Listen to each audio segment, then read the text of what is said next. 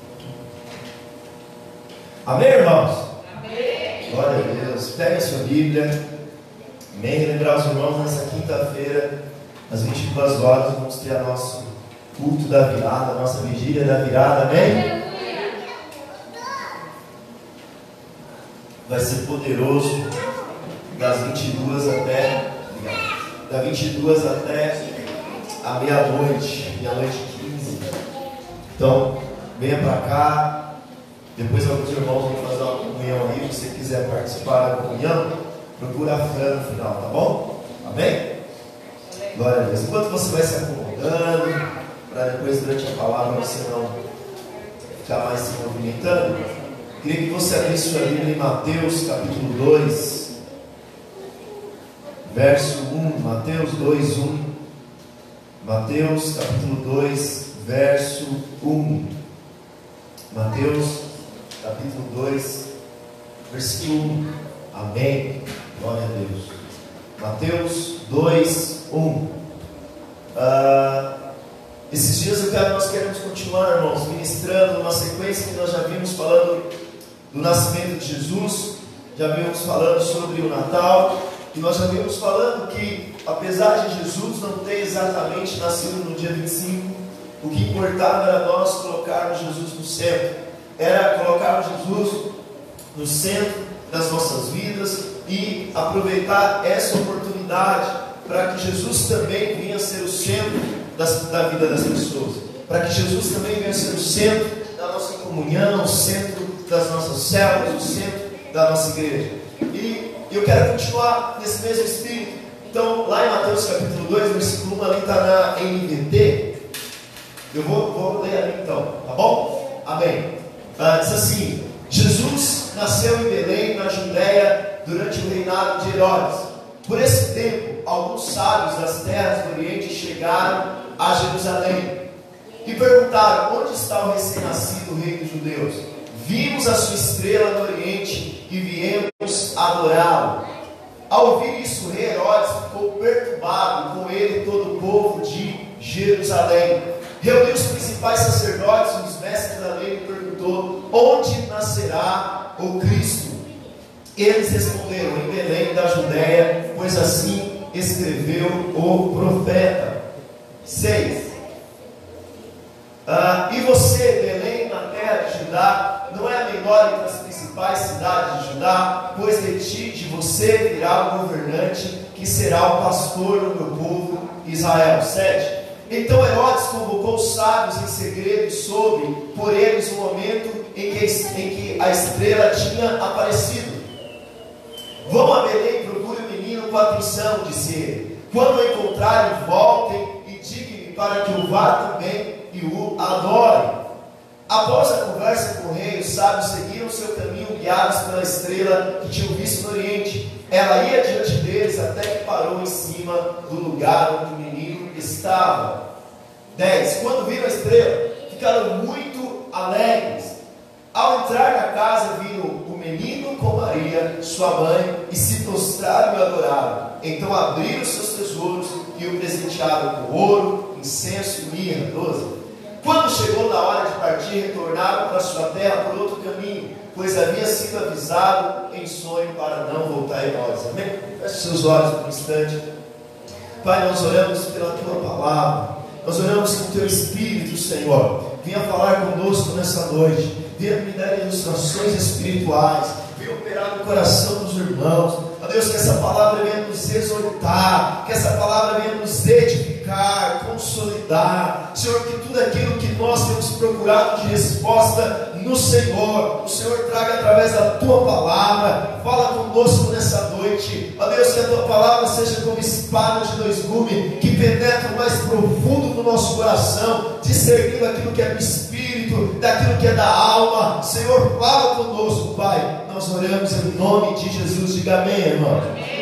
Irmãos, agora, aqui no nosso contexto, Jesus já havia nascido.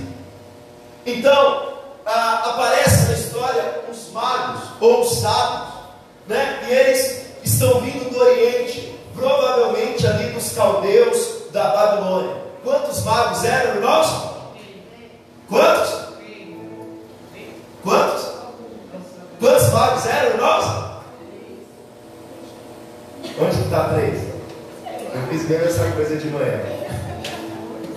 Irmãos, Se foram três presentes, são três reis.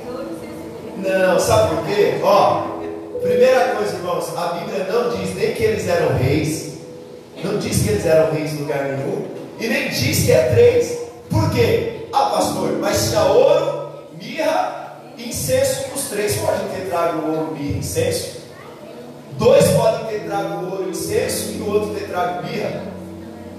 E por que dizem reis? Irmãos, deram, falaram que eram três, deram nome para os camaradas, mas nenhum lugar da Bíblia diz a quantidade e nem diz é, como era o nome deles. O que nós sabemos é que eles vieram do Oriente. E por que, que eles vieram do Oriente? A melhor tradução aqui é sábios.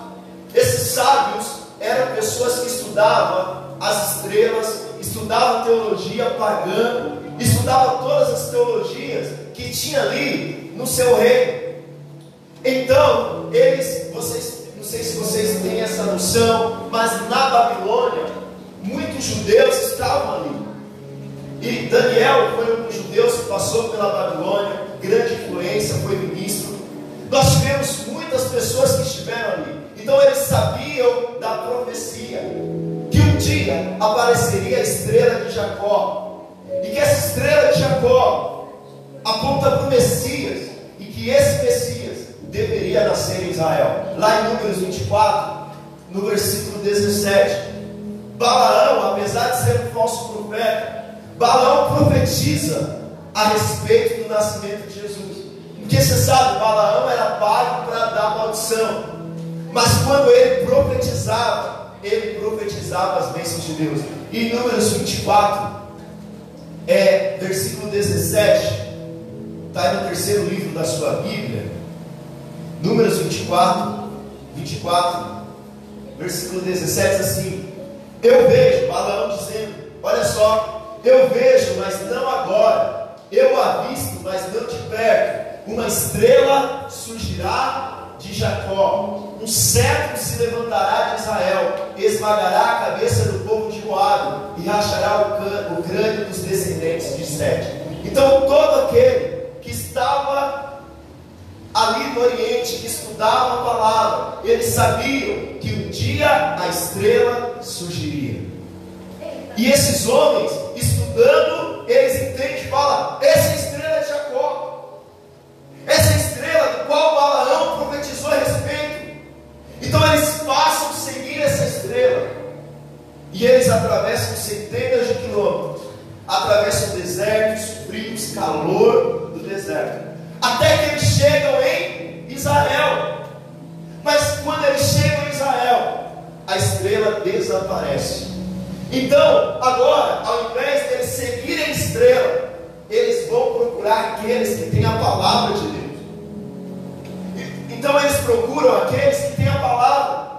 Eles chegam no versículo 2 de Mateus e vai atrás daqueles que estudavam a palavra em Israel. Após atravessar centenas de quilômetros, eles perguntam onde que nós, onde que vai nascer o Cristo? Onde que vai nascer o Messias? Agora, quem eram as pessoas que tinham palavra? Que tinham palavra em Israel era escribas que eram encarregados, eram empregados eles eram pagos para escrever, é, copiar a Bíblia e mandar para as sinagogas. E quem que entendia da palavra? Os fariseus, que eram responsáveis por ensinar na sinagoga a Bíblia. E quem era o sacerdote? Os saduceus que não criam em ressurreição. Já pensou alguém vai procurar sobre o Messias e eles perguntam: vou na igreja saber quem é o Messias? E lá eles encontram os escribas, os fariseus e os saduceus. E agora, esses escribas, eles sabem pela palavra onde deveria nascer o Messias, lá em Miqueias 5,2. MQ. Miqueias capítulo 5, versículo 2. Há uma profecia que dizia o local exato onde esse Messias deveria nascer. Diz assim: Mas você, ó Belém Efrata, é apenas uma pequena vila dentro de todo o povo de Judá. E no entanto, o governante de Israel, cujas origens são no passado distante, sairá de você em meu favor. Então, Miquéia já havia profetizado que apesar de Belém ser uma cidade pequena, de lá nasceria o Messias. Então os religiosos eles dizem: olha, o Messias nasce em Belém. Herodes, ouve, porque os sábios eles tinham dito: olha, esse Messias, ele é o verdadeiro rei. Esse Messias, ele vai governar a Israel. E interessante que Herodes, irmãos, era um rei terrível. Herodes era um rei sanguinário. Herodes, ele matou sua própria família. Herodes ele matou parte dos seus filhos. Herodes matou todos os macabeus que eram partido rival dele. Então agora eles estão. Herodes diz: Olha, vai, vê exatamente onde o menino nasceu, me avisa, porque eu também quero adorar ao menino. Mas na verdade o que ele queria era matar Jesus. E por que, que ele queria fazer isso? Ele queria fazer isso porque ele sentia que o seu reino estava ameaçado. Ele sentia que o seu reino, é, que Jesus sendo rei, ele imaginava que Jesus tomaria o seu reino terrestre. Então, os sábios, eles voltam a seguir o caminho, a estrela volta a aparecer. E eles chegam até onde está Jesus, ele ofertas, eles entregam suas ofertas. Então o Senhor os orienta diz: Olha, não volte por onde você veio, porque Herodes quer matar o menino. Então Herodes ele toma uma atitude terrível. Eu sei que lá na, naquelas figuras que a gente tem no presépio, aparecem lá os, os, os magos, né, os sábios, e Jesus bebezinho na manjedoura. Mas ali já fazia dois anos, quando os reis, quando os sábios chegam, já fazia dois anos que Jesus havia nascido. Então provavelmente eles já estavam morando em uma casa em Belém.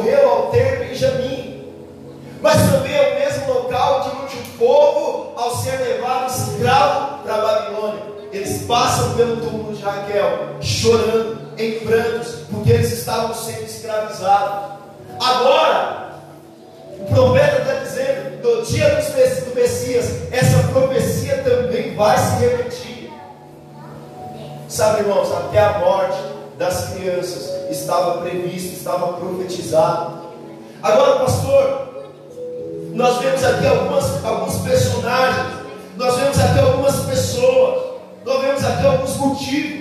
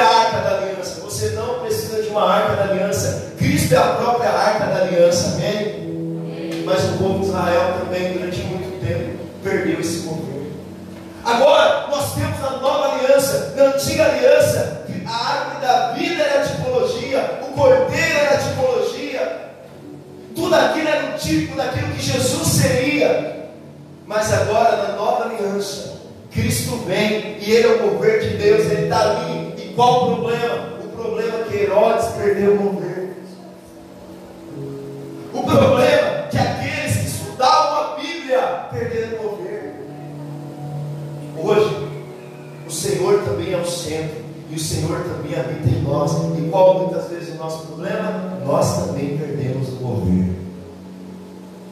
Nós podemos ser pessoas que estamos dentro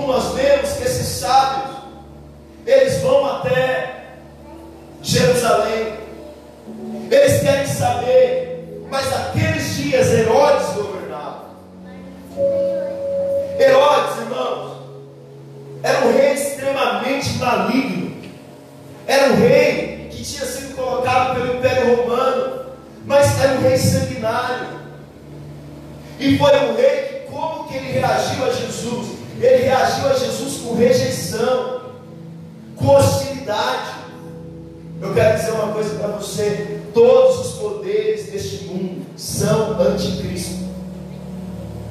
Todos os poderes deste mundo é contra Cristo. As pessoas não são anti-Deus, as pessoas são anticristo.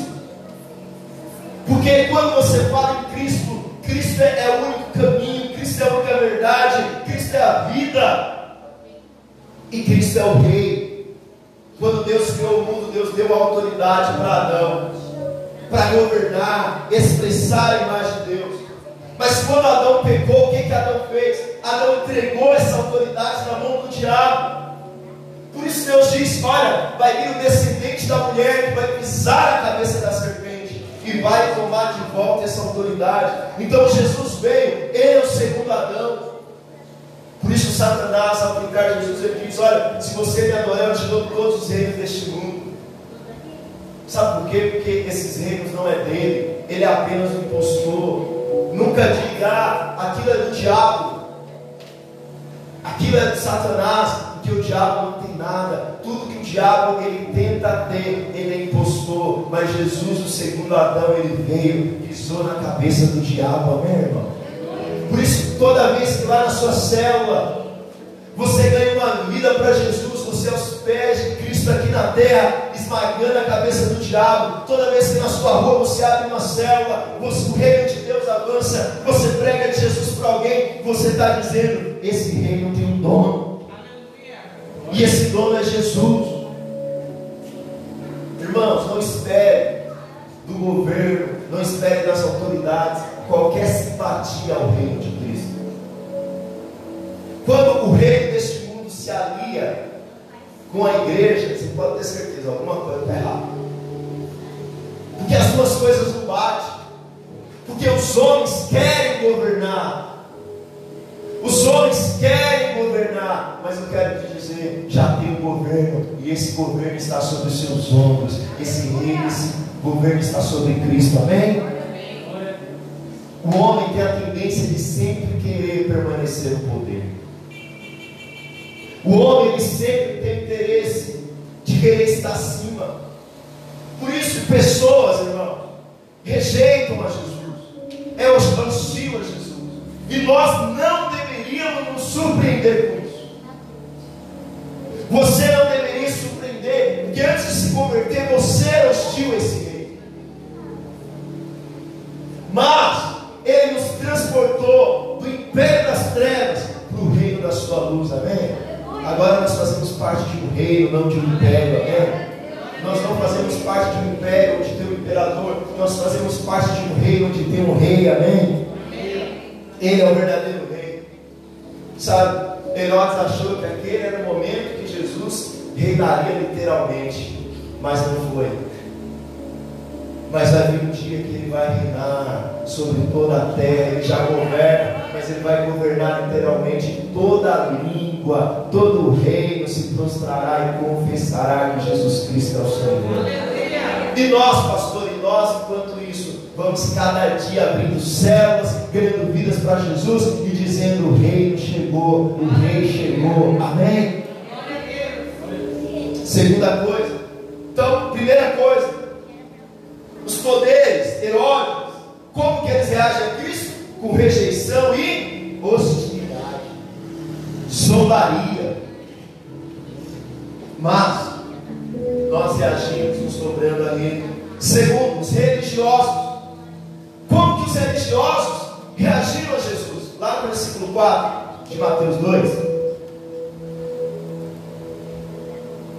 Olha o que diz. Reuniu os principais sacerdotes e os mestres da lei. E lhes perguntou: onde nascerá o Cristo? Então Herodes, ele chama o sacerdote,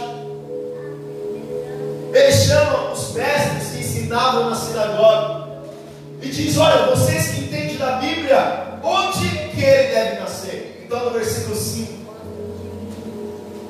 eles responderam em Belém da Judéia, pois assim escreveu o profeta. E você, Belém, na terra e na Judéia, não é a menor entre as principais cidades de Judá, pois de você virá o governante, que será o pastor do meu povo Israel.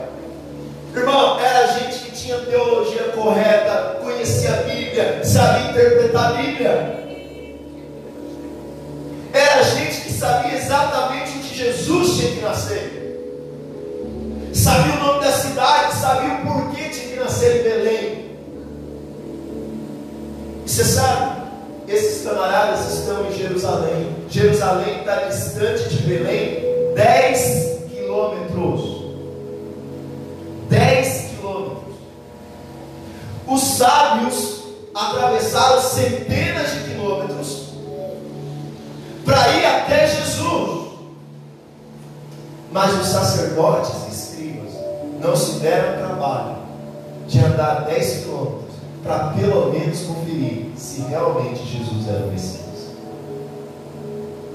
Quando José e Maria chegou em Belém, passou ali por que Belém? Ruth, quando ela casou com Boaz, foi em. Belém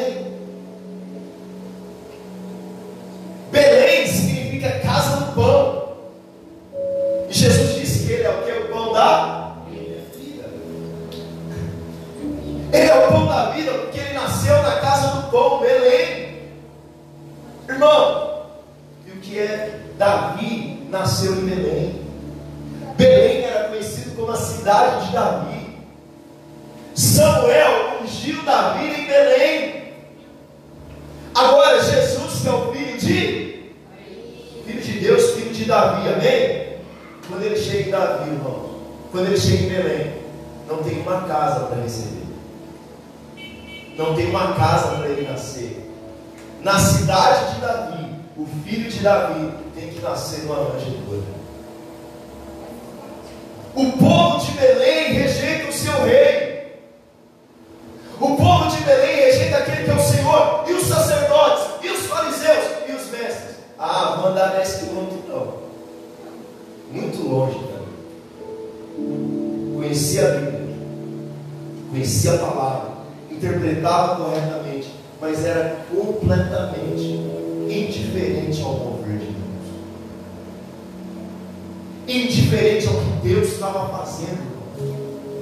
Nós precisamos ser o povo da palavra, precisamos interpretar a palavra, precisamos amar e estudar a palavra, irmão, mas nós não podemos ser indiferentes ao mover de Deus. Nós temos que ser o povo da palavra, mas que tem o coração queimando pelo Espírito, pelo mover, pela unção de Deus, amém? semana a minha esposa e eu estávamos vendo um vídeo de um filho de um pastor que ele foi para a faculdade. Então ele fazia parte da associação Aliança Bíblica Universitária, alguma coisa assim, né? E ele chegou ali na faculdade, irmão. O menino conhecia tudo de teologia. Ele conhecia tudo como fazer um bom sermão, como pregar um sermão. E ele passou anos na, naquela faculdade, passou um ano ou dois anos ali. Então, ele estudava na Mackenzie. Então, quando ele estava ali na faculdade, irmão, só tinha Creitolândia, o clube dos crentes. Ninguém se convertia nas reuniões. E aí ele conta que um dia, logo que o Alessandro Vilas Boas estava começando a, a a ministrar nas faculdades, que o Alessandro começou nas faculdades. O Alessandro começou a ministrar e falou: Eu vou lá ver essa nova heresia. E ele foi lá, falou que o Alessandro Vilas Boas pegou um versículo só, pregou e falou: ah, Ninguém vai se converter. Mas quando fez oração, 30 pessoas se converteram. Aleluia. Ele falou: Esse cara pode não saber nada de teologia mas tem um mover sobre a vida. E algo que ele tomou para a vida dele foi: eu quero ter a palavra, eu quero ter a teologia correta, mas eu preciso ter o mover de Deus sobre. Irmãos, nós precisamos ser a igreja que tem uma palavra correta, que tem exposição da palavra, mas nós não podemos ter um coração frio. Não adianta nós conhecermos da geografia bíblica, conhecermos a profecia bíblica, não conhecermos ao Senhor. Às vezes, irmãos, nós nos acostumamos, culto após culto, célula após célula, e nós falamos, ah, eu já sei, vai ter um quebra-gelo, dois louvor agitado, duas adoração, aí compartilha a palavra, a gente ora por necessidade e vai embora. Ah, já sei, vai começar o culto orando. Aí tem um dois louvor agitado, o pastor ora, vem a palavra e a gente vai embora. E às vezes nós não temos reverência onde nós estamos, não percebemos o que Deus está fazendo, o que Deus está se movendo entre nós, irmão. Sabe, irmãos, o Senhor está entre nós, há uma glória de Deus sobre nós, há uma presença de Deus sobre nós, amém? amém. Sabe, nadar, é e Abiú foram duas pessoas que morreram lidando com a glória de Deus na antiga aliança. E por quê? A arca estava na casa deles. Aqueles dois meninos foram criados com a arca dentro de casa. Então um dia Davi diz: Olha, vamos levar a arca para Jerusalém. Então eles colocam a arca no carro de boi, já começa errado. E aí eles estão indo, a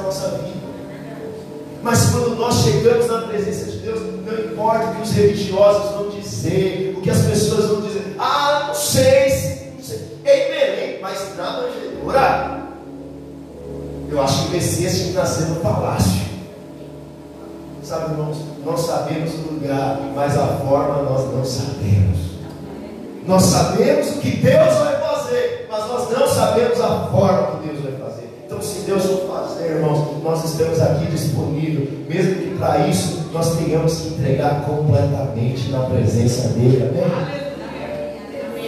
Por isso precisa haver unção, precisa haver palavra, mas precisa haver glória, precisa haver Shekinah de Deus na nossa vida. Irmãos, a sua célula não pode, não pode ser aquela receitinha de bolo. Sabe o que é receitinha de bolo? Irmãos, agora nós vamos cantar, tá bom? Não, vamos quebrar gelo agora. Aí, agora nós vamos pro louvor. Agora nós vamos na palavra. Sim, nós seguimos esses passos, mas mesmo nisso não tem que ter glória de Deus. Se você chegar na célula e tiver glória de Deus, tem que falar sobre ele. Nós vamos orar de novo aqui. Nós vamos clamar de novo aqui. Porque tem que haver glória de Deus em nosso meio, amém?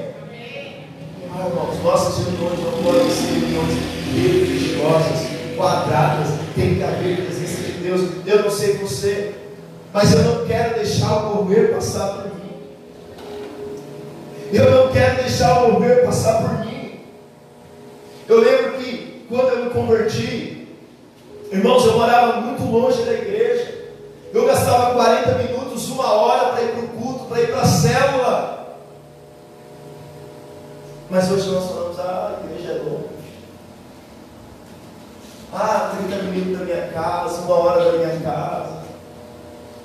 Sabe, irmãos, aqueles sábios religiosos, aqueles sábios, eles tiveram diferente porque eu falo para você, o importante não é o quanto você está perto do mover, mas é o quanto você valoriza o mover. Só recebe do mover de Deus quem valoriza o mover. Aqueles sábios, aqueles religiosos estavam a 10 quilômetros do mover, que era Jesus, mas eles não experimentaram o mover de Deus. Os sábios estavam a centenas de quilômetros, mas experimentaram o mover de Deus. Às vezes nós vamos estar numa célula, vamos estar numa reunião, tem gente que é nosso amigo, mas não experimentam o mover. Por quê? Porque não valorizam o. Mas quantos querem valorizar o mover de Deus? Amém? Eu quero valorizar o mover de Deus. Eu quero valorizar a glória de Deus, a presença de Deus. Isso não depende dos outros. Você, você já parou para imaginar? Eu vou entrar na parte dos sábios agora. Os caras andaram 100 quilômetros. Aí chegaram em Jerusalém. Quem que era para estar ansioso pelo mover? Herodes. O nosso rei nasceu. Aleluia. Era isso? Aí eles chegam lá, o que que Herodes fica? Espantado. O povo da cidade rejeitou ele. E os religiosos? Aqueles que entendem da palavra. O que, que eles fazem? Ah, não, vai nascer lá em Belém. Vocês querem ir lá ver? Eu imagino o balde de água fria que foi sobre eles. Acho que eles pensaram, cara, vou voltar para casa. Mas eles eram desejosos. Nós vimos, nós cremos na palavra. A estrela sumiu. Será que foi engano nosso? A estrela sumiu. Mesmo que a estrela sumiu, nós ainda cremos no mover de Deus. Nós cremos no favor de Deus sobre nós. Amém? Agora, pastor, o que, que esses sábios fizeram? Que eles participaram desse mover. Eles se renderam e adoraram. E eu quero separar em duas partes, lá no versículo 1. O que, que eles fizeram antes de encontrar Jesus? O que, que eles fizeram antes de encontrar Jesus? No versículo 1 diz assim: Tendo Jesus nascido em Belém, da Judéia, em dia do rei Herodes, eis que vieram os magos do Oriente a Jerusalém. Irmãos, eles vieram do Oriente a Jerusalém, foi uma longa viagem, passou pelos desertos, foram castigados pelo calor, pelo frio, foram dias, talvez semanas, meses, de uma jornada cheia de perigos, irmãos, mas eles não mediram esforços, porque eles estavam dispostos a adorar o Rei. Eles estavam dispostos, preparados para adorar o Rei. Irmão, nós precisamos. Nós somos a geração que queremos tudo pronto. Sabe? Nós somos a geração que se o controle remoto quebra, qual a nossa postura? Ah, não acredito que vou ter que levantar e apertar o controle da TV. Ah, não acredito que eu vou ter que fazer isso.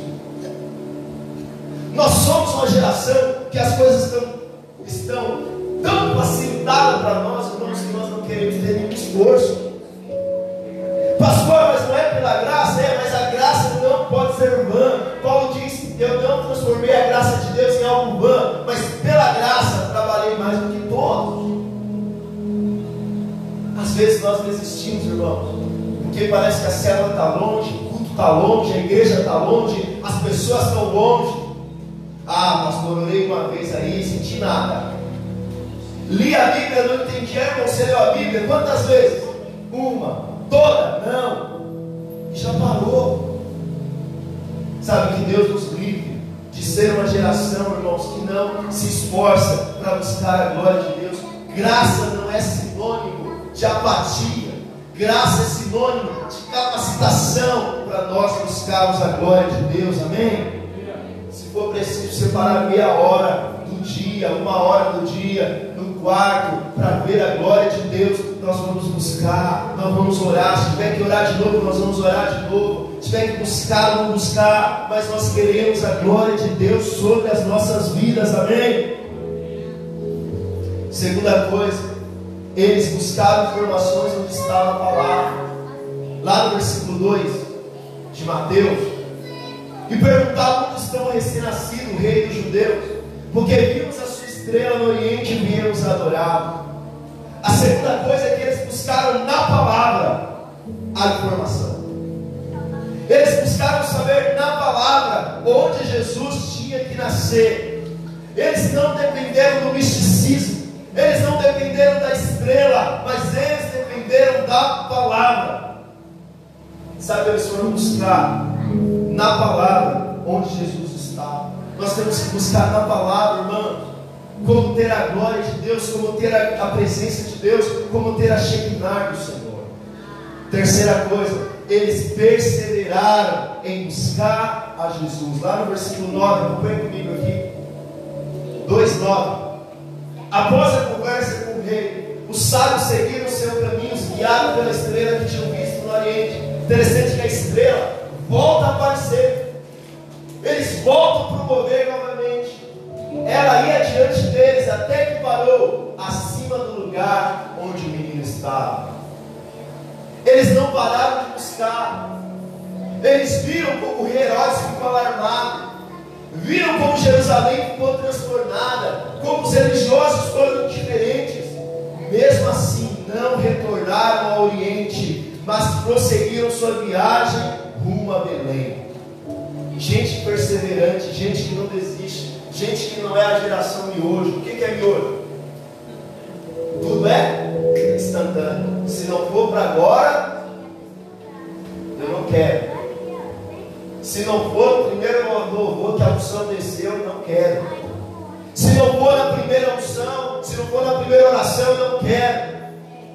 Irmãos, nós precisamos ser perseverantes. Precisamos ser pessoas que vai além, que continua querendo. Eu te pergunto, quantos anos de crente você tem? Fala aí, quantos anos de crente você tem? Dez anos de crente, aleluia. Opa, treze anos de crente. Aleluia. E o restante? Mas crente mesmo, você se converteu de verdade. Oi, aleluia. Irmão, eu quero te falar uma coisa para você. Se você não, não perseverar, se você não continuar, não espere glória de Deus, não espere presença. Sabe, nós precisamos ser o povo que persevera, que vai até o final, que continua buscando a Jesus. Nós vamos começar o ano agora, nós vamos começar o ano com o desafio de ler a Bíblia toda. Mas qual o problema? Às vezes nós paramos no primeiro mês. Ah não, agora eu vou orar uma hora por dia. Mas nós paramos na primeira semana. Nós precisamos ser aqueles, irmãos, que perseveram. Precisamos ser aqueles que vão até o fim em buscar a Jesus. Pois querem perseverar em buscar a glória de Deus e diga amém. Todos os avivamentos, todos os despertamentos, foi gente que perseverou. Não foi do dia para a noite, foram anos de busca pela glória de Deus. Segunda coisa, após, qual que é o sinal que alguém encontrou Jesus? Qual que é o sinal de alguém que viu a Jesus? Qual que é o sinal de alguém que teve um encontro com Jesus? Lá no versículo 10, projeta para mim, fica 10, 2, 10. Quando viram a estrela, ficaram muito alegres. Irmãos, eu quero dizer algo para você. Gente que tem encontro com Jesus é gente alegre. Gente que é carrancuda precisa ter encontro com Jesus. Você já viu aquele ditado? Está estressado, vai? Está estressado, vai? Irmão, o que você precisa é de encontro com Jesus. Pastor, quer dizer que eu não tenho problema? Não, quer dizer que mesmo no problema, você é alegre. Você é feliz. Quem tem encontro com Jesus é feliz. Quando alguém estiver nervoso, sabe o que você fala para ele? Vai ter encontro com Jesus no seu quarto. O seu problema é falta de encontro com Jesus. O seu problema é falta de devocional, irmãos. Às vezes está achando que o problema é sua mulher, que seu problema é seu trabalho, que seu problema é sua célula, mas o nosso problema é que às vezes nós não temos tido encontro com Jesus. Paulo diz assim: alegrai-vos. Outra vez vos digo, alegrai-vos. Alegria no Novo Testamento é mandamento. Crente carrancudo é crente que precisa ter encontro com Jesus. Não estou dizendo que você tem que estar assim o tempo todo, mas estou dizendo que por dentro há uma alegria do Senhor, há uma satisfação do Senhor. Fala para o que está estressado, está nervosinho, vai se encontrar com Jesus. É isso que você precisa, porque gente que se encontra com Jesus é gente que fica muito. Né? Você está estressado, você está precisando ter um encontro com a estrela de Jacó. Sabe, ter encontro, irmão, se você tiver encontro com Jesus todo dia, independente dos seus problemas, você é alguém feliz. Primeiro conversão, chama-se o povo mais feliz da terra. Sabe, você precisa ser alguém que tem a sua felicidade no Senhor. Diga amém. amém. Você é alegre, amém? amém? Você é alegre mesmo, amém? amém? Se não for, começa todo dia aí, ter um encontro com Jesus. Você vai ver, vai resolver mais esse chocolate, não. E ainda não engorda. Você fica alegre ainda adoraram Jesus com humildade. Lá no versículo 11 diz assim: Ao entrar na casa, viram o menino com Maria, sua mãe, e se prostraram e o adoraram. Presta atenção. Quando eles chegam na casa, quando eles chegam na casa, não é mais no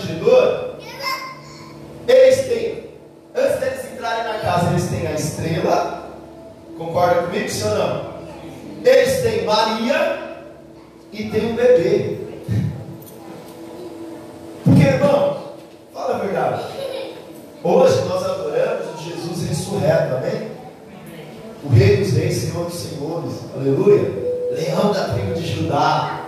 Mas quando você fala assim, Leão da tribo de Judá, Rei dos Reis, Senhor dos Senhores, é mais fácil adorar, não é?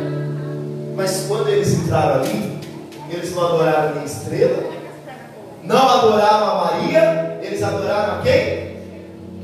O menino, eles adoraram o bebê. Os sábios se prostraram e adoraram o bebê. Isso mostra humildade, porque eles estavam dizendo, apesar de ainda ser um bebê, esse é o rei dos reis, Senhor dos senhores. Esse é o Senhor de terra. Sabe, já pensou? Você naquela situação, está um bebê ali, mas esse é Deus, sim, esse é Deus. Ele se fez homem. Mas ele é rei dos reis, ele é o rei dos reis. E eles prestam adoração a Jesus, ainda bebê. Essa é a postura de quem encontrou Jesus, irmãos. Quem encontrou Jesus, ele é alegre. Mas quem encontrou Jesus, ele também é humilde. Faça comigo, quem encontrou Jesus? É humilde. Irmãos, o sinal de quem encontrou a Cristo é humildade. Nós precisamos entender que quando nós temos encontro com Jesus, nós reconhecemos que Ele é e nós não somos.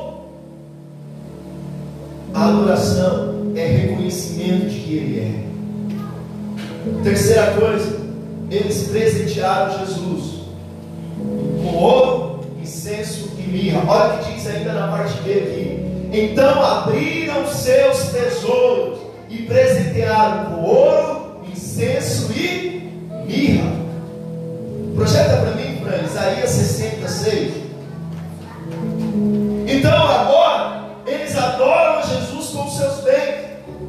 Diz assim: Grandes caravanas de camelos cobrirão suas terras, vindos de Midian e de Efá, e o povo de Sabá trará ouro, incenso e adorará o Senhor. Havia uma profecia de que o Messias seria adorado com ouro e incenso. Mas interessante que eles trazem para Jesus ouro, incenso e mirra. Por que isso, pastor? Porque o ouro era um presente para o rei. O ouro era um presente para quem é rei, para quem é digno. O incenso fala de oração. Incenso era reconhecimento de que Jesus era Deus. E a mirra? A mirra só serve para uma coisa: a mirra serve para embalsamar morto. Então, o que, que eles estavam dizendo? Quando eles abrem os seus tesouros, eles estavam dizendo: Jesus é o Rei, Jesus é Deus, mas ele também está destinado a morrer pelo seu povo. Até nas suas ofertas, eles estavam dizendo: Jesus é rei, Jesus é Deus, mas Jesus também um dia esse bebê, um dia ele vai crescer e ele está destinado a morrer pelo seu povo. Fique de pé no seu lugar. Sabe, eu quero colocar você naquele ambiente Imagina que você morasse, em Jerusalém. Ou imagina que você morasse em Belém. E agora, você está ouvindo toda essa história. Qual seria a sua reação ao mover de Deus? Qual seria a sua reação àquilo que Deus está fazendo? Será que nós seríamos como, como Herodes que rejeitou, que foi hostil? Será que nós seríamos como os religiosos, indiferentes, não adoraríamos? Será como nós seríamos diante daquele mover?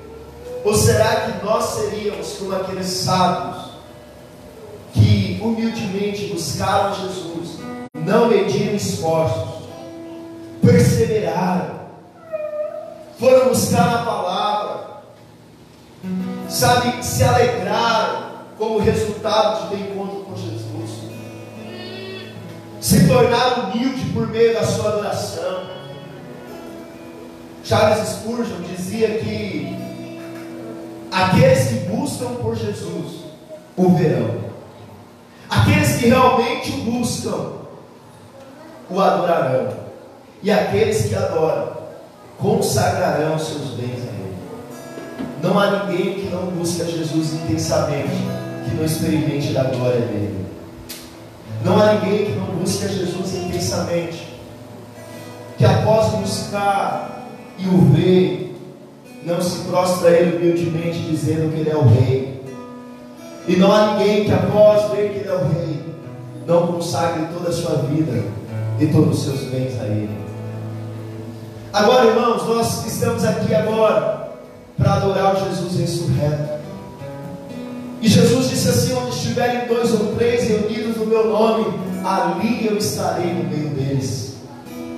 Irmãos, ali, na, ali naquela casa, ele estava como uma criança, mas aqui em nosso meio, ele está como Rei dos Reis e Senhor do Senhor, leão da tribo de Judá.